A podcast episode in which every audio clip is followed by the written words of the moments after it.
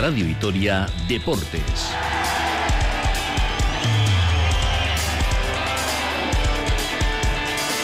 Con Rafa Munguía.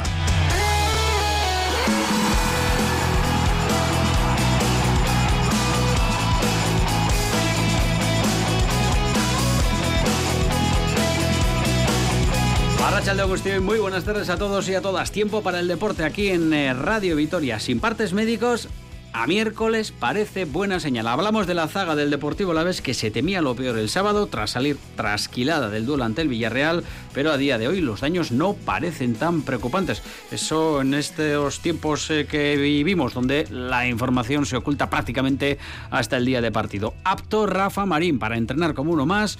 No se ha visto hoy en el césped de Ibai a Tenaglia y el que ha podido corretear por el verde ha sido corretear solo Javi López, que era en principio con el que más reservas eh, se tenía. Aunque es eh, muy joven, algo sabe de lesiones, el protagonista de hoy en Ibaya, Joaquín Panichelli, el argentino, ya con el equipo, ha hablado hoy del largo proceso de recuperación tras lesionarse en el duelo del ascenso y de la competencia que tiene ahora mismo en la delantera con un Samu enrachado. Muy sana, con Quique, con Juli, con Samu sobre todo, que, que están dando muy bien. Y, nos alegramos por eso, obviamente, mientras ayude el equipo y no, nos ayude a cumplir el objetivo que, que, que, que haga tres goles por partido. Bueno, pues escucharemos hoy al argentino y conoceremos un poquito más eh, a este jugador al que apenas hemos eh, podido ver desde que llegara a Gasteiz. Ha habido sorpresa en primera división con el relevo en un banquillo, el del Rayo con siete puntos de margen con el descenso, pero con una dinámica negativa que se ha llevado por delante a Francisco. Su entrenador le va a sustituir un debutante, Íñigo Pérez, el vizcaíno, hasta hace bien poco ayudante de Andón Iraola, también en su aventura en eh, la Premier. Así que una cara nueva en los eh, banquillos, un equipo que pasará dentro de tres, cuatro jornadas eh, por Mendizorroza. Baloncesto y con, una con un primer acercamiento a la Copa de Málaga sin Basconia, pero con Ivón Navarro dirigiendo en casa y con un primer envite de esos que llaman envenenados el viernes ante Tenerife. Se mide Unicaja al conjunto canario. Conoce bien el torneo el ex de Basconia y por lo tanto no se fía un pelo de los momentos en los que llegan los equipos. Somos ocho equipos que llegamos al fin de semana y el que tenga tres buenos partidos se la puede llevar. Y si vienes de hacer cinco meses muy buenos de competición y tienes un mal día el primero o el segundo, te vas a tu casa. Van llegando las eh, aficiones. Una pena cuando llegan estos eh, días no ver eh, a Basconia, aunque parte de esa afición eh, estará seguro animando en Málaga. Ciclismo con dos frentes hoy. Por un lado, la Vuelta a Andalucía, que estaba previsto que arrancara hoy en su primera etapa, pero que ha visto cómo quedaba suspendido el inicio por falta de efectivos de la Guardia Civil con motivo de las tractoradas en esa comunidad. Mientras en Portugal, en marcha el Tour del Algarve con Mikel Landella de lugar teniente de Renko de Menepul, el de Zuya que ha dejado Bahrein para firmar por Quick Step, también ha salido de ese equipo un preparador a la vez con el que hoy vamos a charlar. Aritz Arberas, el de Amurrio, da el salto al del Trek, esa escuadra que apunta a situarse entre las grandes con un aumento considerable de su mm, presupuesto. En pelota, buenas noticias para Arcaiz Escuza, que está ya en las semifinales del pareja Serie B con un nuevo triunfo ayer en Tolosa, con el que evita jugar el playoff. Vamos a ver si le acompaña Iker eh, Larrazábal. Sería un duelo interesante por esa chapela en el segundo campeonato del parejas. Son las 2 y 18. Todos estos contenidos que acabamos de avanzar desde ahora y hasta las 3 aquí en Radio Vitoria Deportes.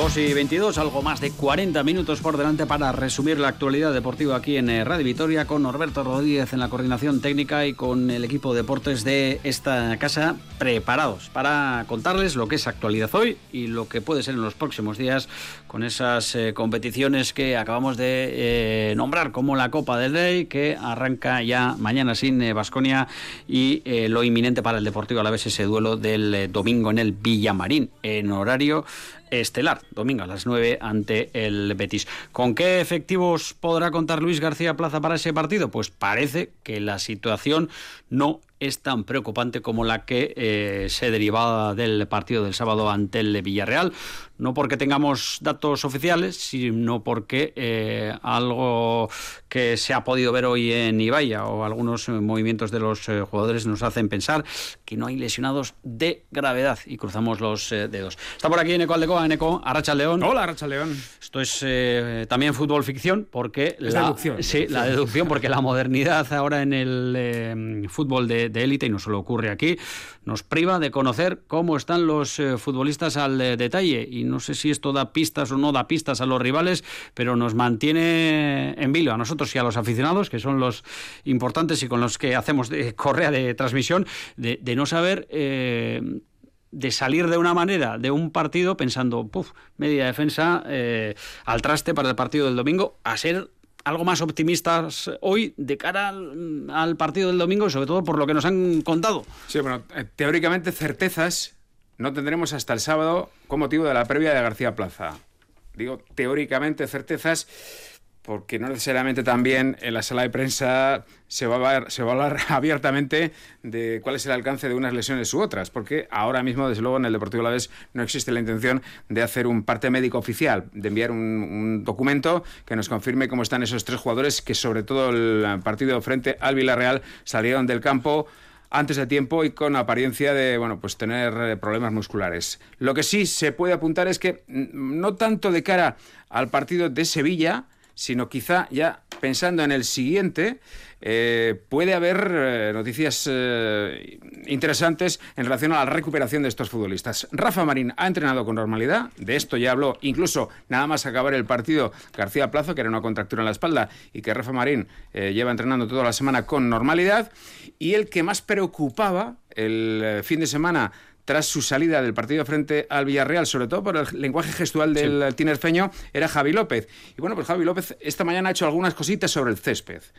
Lo igual quiere decir que, bueno, Mm, es muy improbable que llegue para el Villamarín, pero que bueno, pues la cosa no es eh, a medio largo plazo, como pudo temerse en un principio. Y el que puede que vaya un poco más lento es Nahuel Tenaglia, pero bueno, pues eh, también el de Saladillo se conoce muy bien, conoce muy bien su físico, y en el caso del argentino no es la primera lesión que tiene, al contrario que lo que ocurre con Javi López, que al menos aquí Vitoria lesiones musculares no le conocíamos y por eso posiblemente se asustó más. Pero bueno, en definitiva, recuperado Rafa Marín, y bueno, pues con cierto optimismo, no para este, pero sí para el siguiente partido, tanto en Javi López como en Tenaglia. No es poco, además no hay sancionados, así que tendrá jugadores para eh, formar una línea defensiva de garantías eh, Luis García Plaza. Otra cosa serán los cambios, pero para eso está, por ejemplo, el eh, filial de ese filial, el técnico José Manuel Aira estará mañana con nosotros aquí en Radio Victoria para comentar cómo le va la temporada al segundo equipo albiazul. Pues le va bastante bien, por cierto. Sí, bastante. Sí, sí. Se las trasladaremos, Nico. Y de lesiones vamos a seguir hablando, en este caso, de una que se ha resuelto felizmente, pero que ha tenido que cumplir con lo que acarrea una lesión de, gravedad eh, y, que además tuvo su particularidad de que este chico, Panicelli, al que conocemos bien poco y vamos a tratar de conocer algo más eh, hoy, se lesionó en el partido del ascenso, algo que pasó eh, en ese momento casi desapercibido. Sí, además que tú ves las imágenes de la celebración y vota como el que más. Sí, sí. Con el cruzado roto. Él eh, nos ha dicho, nos ha comentado que, bueno, pues eh, sintió eh, la molestia, tuvo que retirarse del campo y tenía más o menos claro que podía haber una lesión grave en la rodilla, pero que con la euforia, con la emoción, pues que casi se le olvidó aquello y bueno, pues finalmente derivó en operación quirúrgica y derivó en este, en este periodo de tiempo en el que ha estado fuera. la verdad es que hay que ponerse en la piel del chaval y, no, no ha tenido que ser fácil, ¿eh? porque él llega de Argentina en una situación un poco rara porque con River no tenía contrato profesional y de eso se aprovecha el Deportivo Alavés para traerlo, aunque el Deportivo Alavés le concede un 20% del pase futuro del jugador al, equipo bonaerense. Llega, casi nada más llegar, tiene una lesión ligamentosa, de ligamento lateral, que casi le hace perderse eh, bueno, pues tres eh, meses y medio de temporada. Cuando reaparece, reaparece en el momento de la verdad para el equipo que quiere ascender y los ratitos que sale al campo, francamente, lo hace muy bien, aporta lo suyo.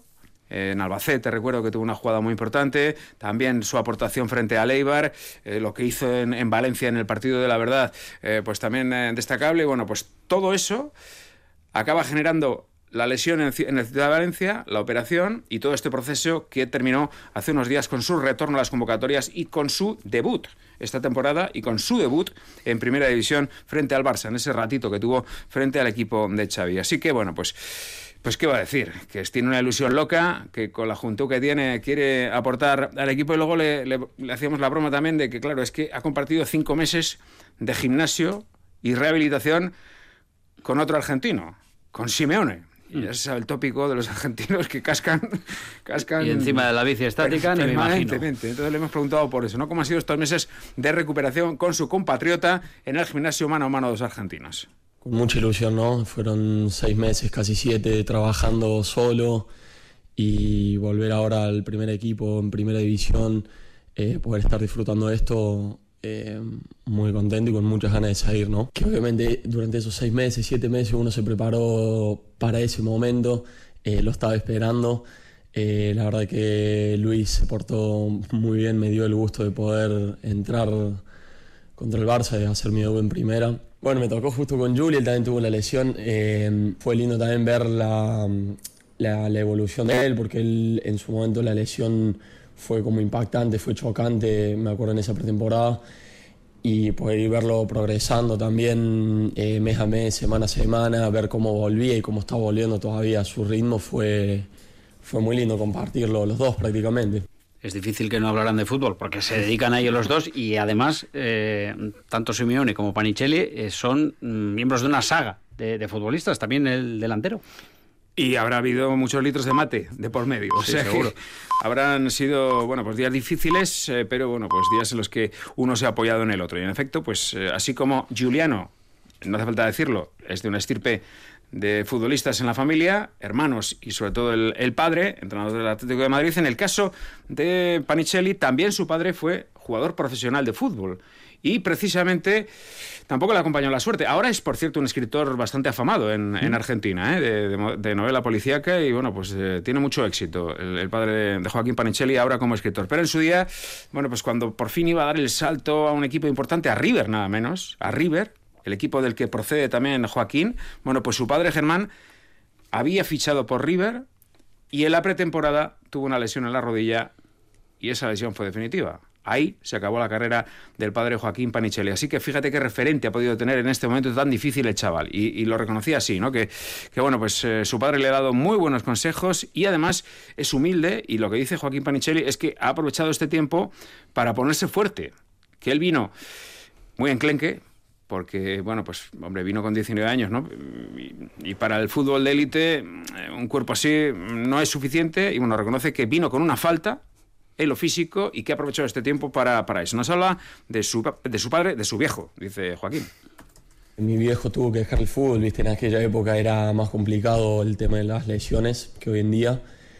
Eh, Sí, me tranquilizó mucho, me dijo que, que, que cinco, seis, siete meses, un año para, para la edad que tengo yo en estos momentos no es nada para lo que es el mundo del fútbol, que me lo tome con tranquilidad y después yo a nivel personal también me lo tomé tranquilo porque son cosas que pueden pasar, están dentro de los riesgos de, este deporte, de esta profesión.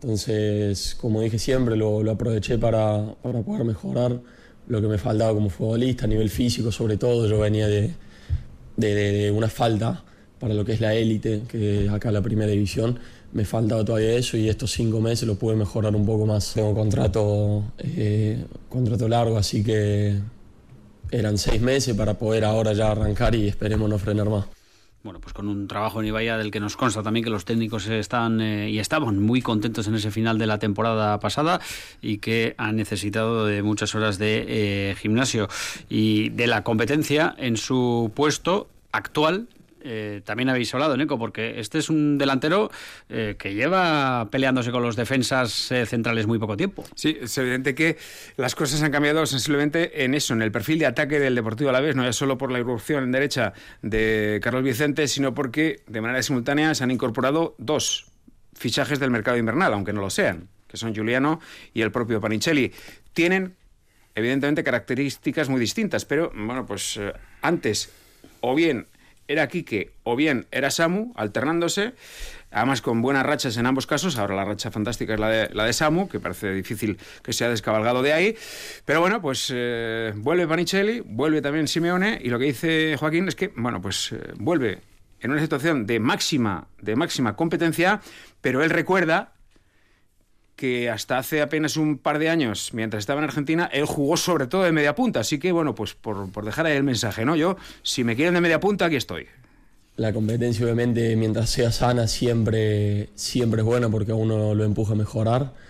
Y en este caso es muy sana con Quique, con Juli, con Samu sobre todo, que, que, que están dando muy bien considero que puedo jugar obviamente en lugar de, de, de Quique, de más de Samo como nueve de área, pero también a mí me gusta eh, salir, descolgarme un poco más atrás como media punta. Yo hasta los 18, 19 años fue en River cuando me empezaron a poner como delantero, así que sí, hace unos 2 o 3 años que estoy como jugando en esta posición, pero el medio punta, el enganche me gusta mucho por, por la participación que tenés en el juego y por la llegada que puedes también aportar en el área para, para llegar al gol. Bueno, pues con una delantera con eh, Panicelli, Quique y Samu, por ejemplo, hay muchos centímetros y, muchos eh, kilos que, que, aportar en esas eh, posiciones. Vamos a ver si en las eh, próximas jornadas vemos más a, a pero mucho me temo, Neko, que si no hay una lesión de por medio de, de Quique o de Samu, van a ser muy caros los minutos en la delantera. Sí, porque es que, bueno, pues eh, ahora mismo la jerarquía está aparentemente muy establecida, que es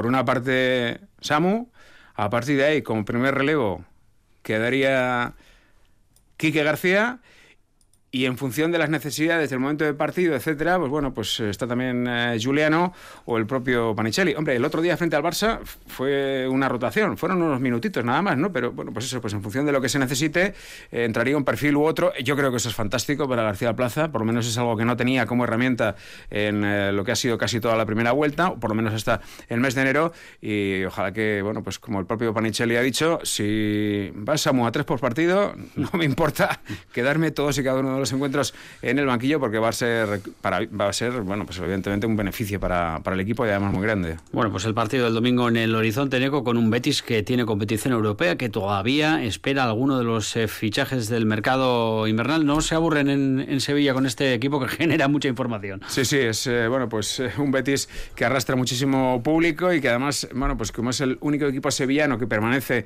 en Europa pues cada vez que pueden lo recuerdan desde el lado de la avenida de la Palmera de la Palmera, claro, a pesar de que están en conference, ¿eh?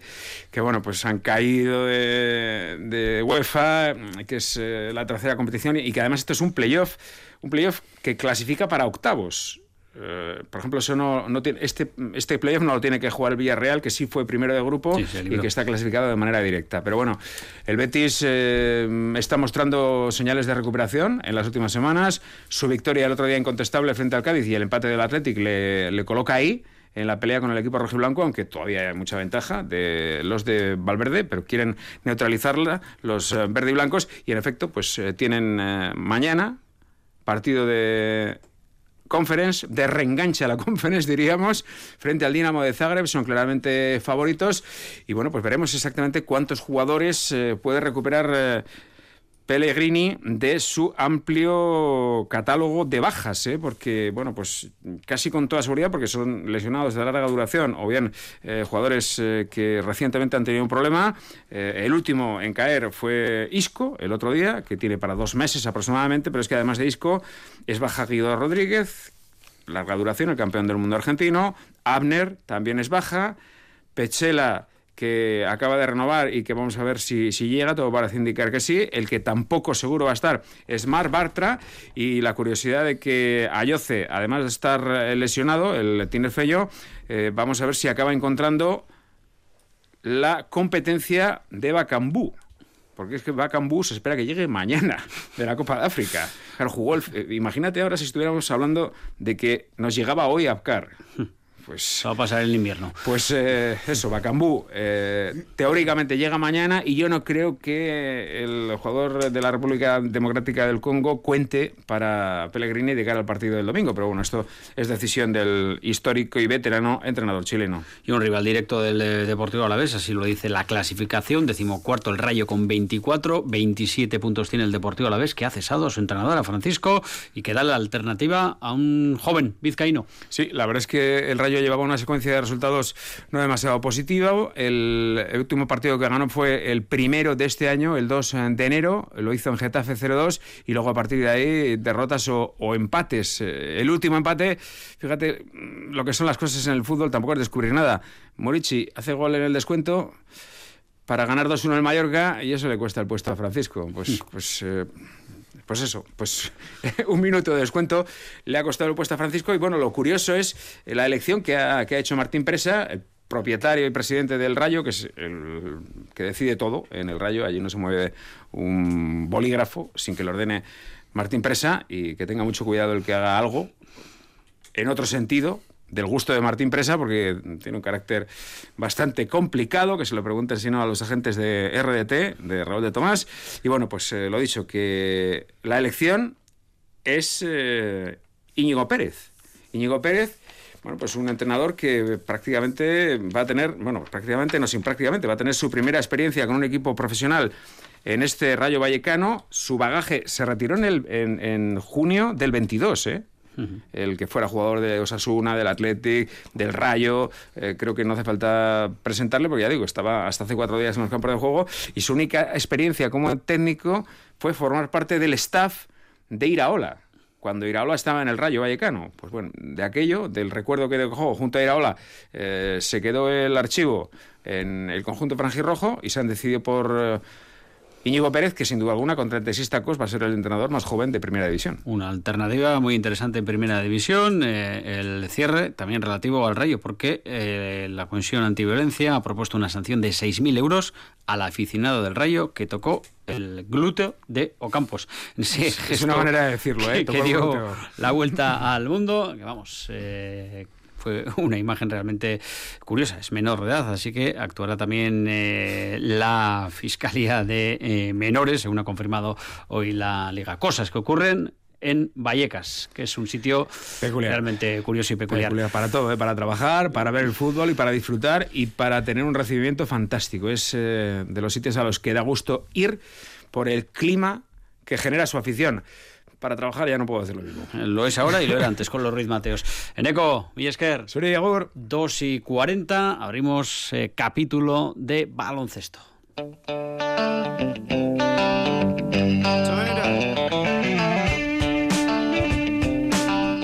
Enseguida vamos a mirar a la Copa de Málaga que arranca ya mañana. Iker Perea, Arracha León. Arracha León, Rafa. Vasconia que sigue en ese periodo, por un lado, de recuperación para algunos jugadores. Vamos a ver si vuelven eh, todos cuando arranque de nuevo la competición en la Euroliga y con eh, otros de los integrantes de la plantilla ya mirando a las ventanas eh, FIBA de las que hablábamos ayer. Hoy el club nos ha servido una entrevista con el último en llegar, Jordan Theodore, con sus eh, gustos de todo tipo, culinarios, eh, con cómo se está haciendo la vida en eh, Gasteiz, pero lo que realmente nos interesa es cómo se está acoplando a lo que le está pidiendo Dusko Ivanovic y los números de este jugador, que en principio está cumpliendo con lo que se le pidió al llegar. En estos días de tranquilidad en el Bues Arena, pues como dices, el club que nos da a conocer en este caso a uno de los últimos en llegar. Él es Jordan Theodore. En un principio llegaba para cubrir la baja de Nico pero quizás y sobre todo para dar en respiro a un Cody Miller McIntyre que creo que todos eh, coincidimos en que se está pegando pues unas eh, minutadas eh, terribles. Jordan, pues bueno, con 15 minutos por partido, poco a poco va encontrando su sitio en el equipo y hace muy poquito, a finales de enero, pues en la Euroliga ante el Valencia primero y luego ante el Bayern de Múnich, pues vimos su mejor versión. En ese pequeño vídeo publicado a través de las redes sociales, del club, pues hemos conocido un pelín más a este eh, jugador, una persona eh, familiar, nos decía, alegre, eh, divertida, que le gusta pasar tiempo con su niña y sobre todo presume de, de donde él llega, de, una pequeña local, de una pequeña localidad de Nueva Jersey y además hablaba maravillas de su zona. Sobre los objetivos individuales que se propone el jugador, pues no quiere ni hablar porque dice que por encima de todo, por encima de él y, que, y cualquier otro eh, compañero está el equipo. No tengo ningún objetivo individual porque creo que para el premio individual necesitas alcanzar uno con el equipo. Pero sé que mi papel en el equipo es ser un líder, ser positivo, dar energía y hacer lo que pueda en pista para ayudar al equipo a ganar. Bueno, hubiera sido un regalo para él y querer estar en la Copa de Málaga, pero hace tiempo que sabemos que Vasconia no va a estar. Sí habrá afición de Vasconia, que la hay siempre.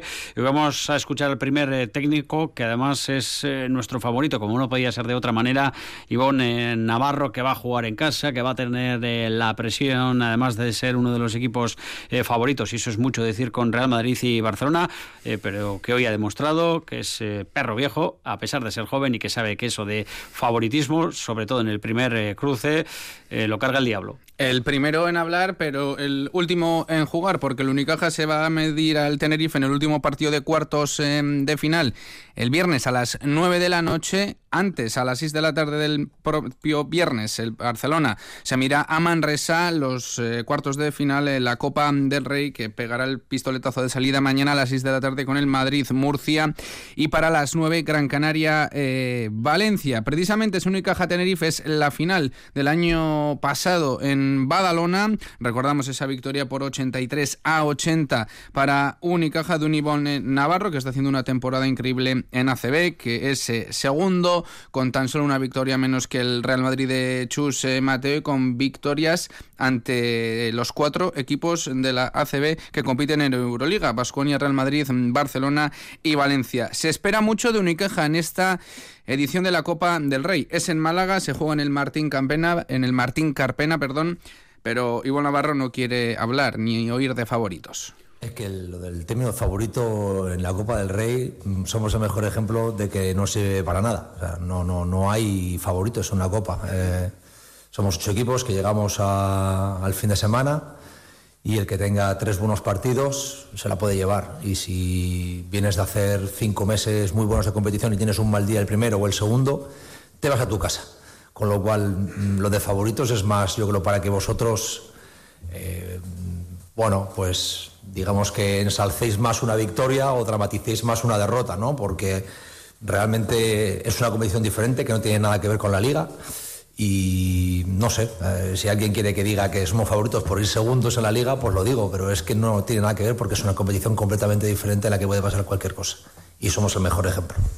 Pues Unicaja Tenerife el viernes a las 9 de la noche en ACB en la primera jornada. Victoria para Unicaja 9-8-7-5. Eso sí, avisa Ivonne Navarro que Tenerife llega en su mejor eh, momento. El Tenerife es sexto y ha ganado seis de los últimos siete partidos en ACB, incluido el que le ganó a Basconia hace muy poquito. Con un porcentaje de acierto muy alto y con la motivación eh, por, lo, por las nubes, Ivonne Navarro dice que van a tener delante un rival complicado cosas que no las puedes controlar mm, y es el rival, ¿no? Entonces, bueno, yo creo que el Tenerife creo que viene en el mejor momento de la temporada hasta ahora y vienen con un bueno con, un punto muy alto de, acierto, de juego, eh, digamos de, chispa y bueno, yo creo que ahí estará principalmente el mayor de nuestros problemas y de nuestros handicaps para poder eh, ir avanzando en el torneo, ¿no? que tenemos enfrente un rival bueno, eh, muy difícil, un equipo que está jugando ahora muy bien, que nos conocemos ya mucho eh, y que bueno, va a ser bueno, va a ser la final del año pasado. Entonces con eso ya te lo digo todo.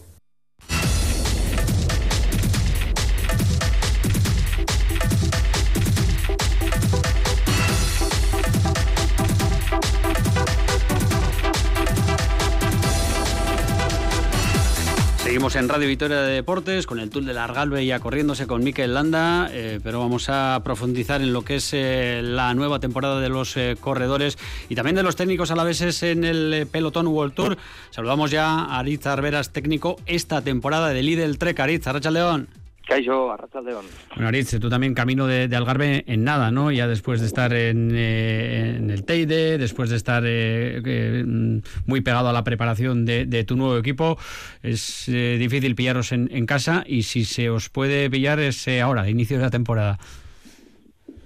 Sí, así es. El inicio de temporada siempre, para los preparadores físicos, siempre es muy demandante, ¿no?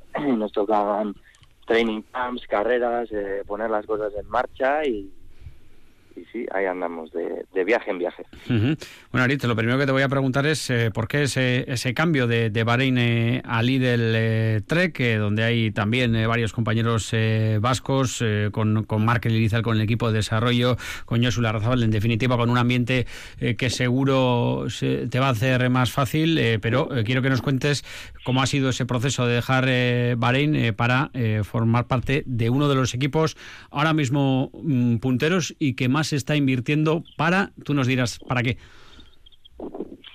Bueno, pues eh, a través de Yosu, que es el performance manager del equipo, ya con Yosu nos conocíamos desde la época de Euskaltel, habíamos trabajado mucho juntos ahí en la Fundación Euskadi, habíamos hecho un montón de cosas y, él me contactó eh, y me dijo que, que, bueno que entraba Lidl, que que tenían un proyecto muy ambicioso, que necesitaban entrenadores y que, y que, pues que les gustaría contar conmigo, ¿no?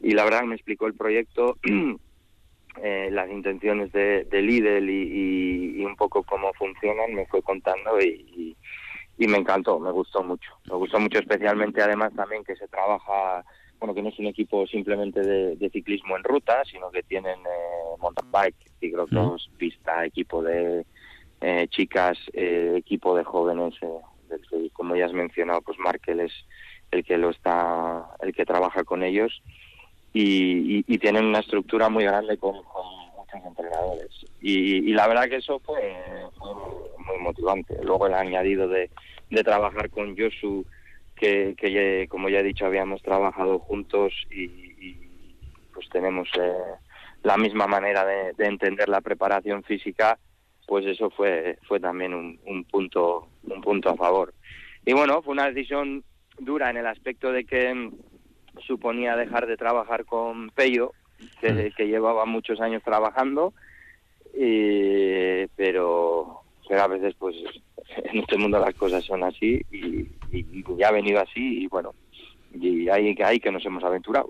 El, el Tour, que es eh, una de las grandes aspiraciones, entiendo, de un equipo, ¿no? Eh, Arit, eh, que ya la temporada sumó 27 triunfos y que si quieres eh, pegar un salto cualitativo importante, estamos hablando ya de colocarse con los equipos top y aspirar a, pues, alguna de las grandes, ¿no? Porque corredores hay para ello, no están los top que todos colocamos como grandes candidatos a, a las vueltas de tres semanas, pero pero los nombres de este equipo y ya con la incorporación también de Tao, es que el Mos, el propio Chicone, estamos hablando de, corredores que tienen que estar ahí.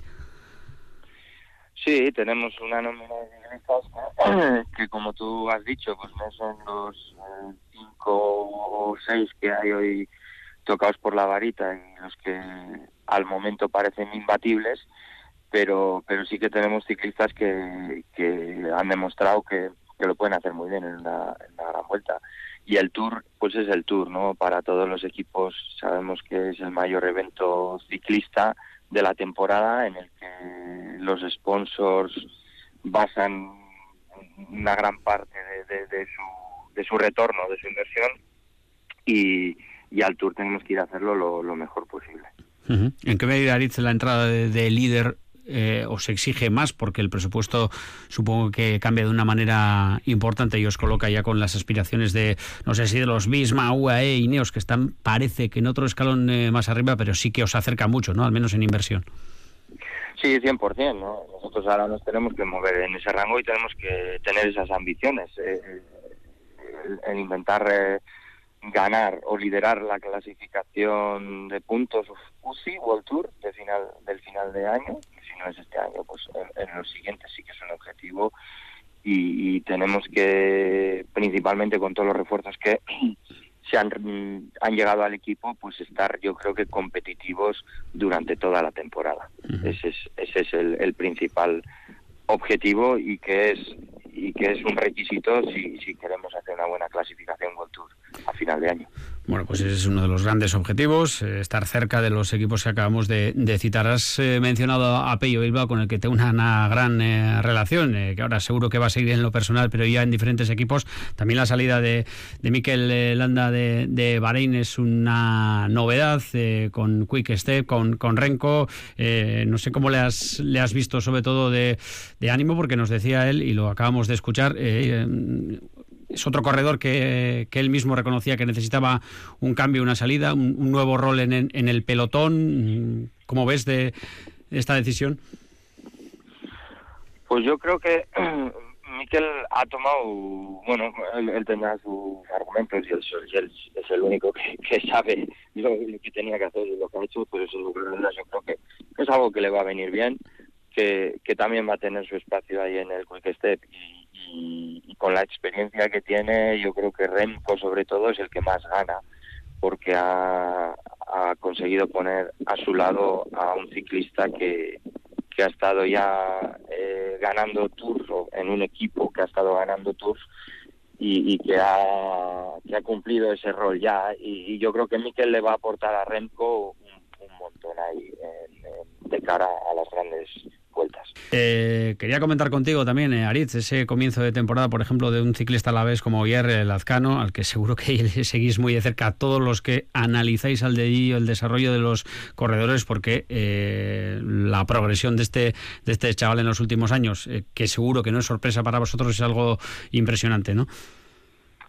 Sí, además especialmente ayer, yo que ayer trabajé cuando pasó de, juveniles a amateur y trabajamos juntos varios años y, le conozco bien, de hecho, bueno, pues, eh, mantenemos la, la relación y, es un ciclista con unas capacidades sorprendentes. Ya cuando, cuando pasó de juveniles a amateur, pues a mí me, impresionó la capacidad de entrenar la, la, el talento que tiene para andar en bici y bueno, y ahora que ya lleva varios años en, al nivel más alto y lo conoce mejor y, ha ido mejorando, pues está demostrando que no tiene techo. Lo, lo que lo que hizo en Jaén eh, fue espectacular y, no tengo duda que, seguirá en esa línea y que nos seguirá dejando. Aritz, se nos echa el tiempo encima, lo tenemos que dejar eh, aquí. Mía, mía, Esker Gureki Neota Tiki. Buena suerte para la temporada.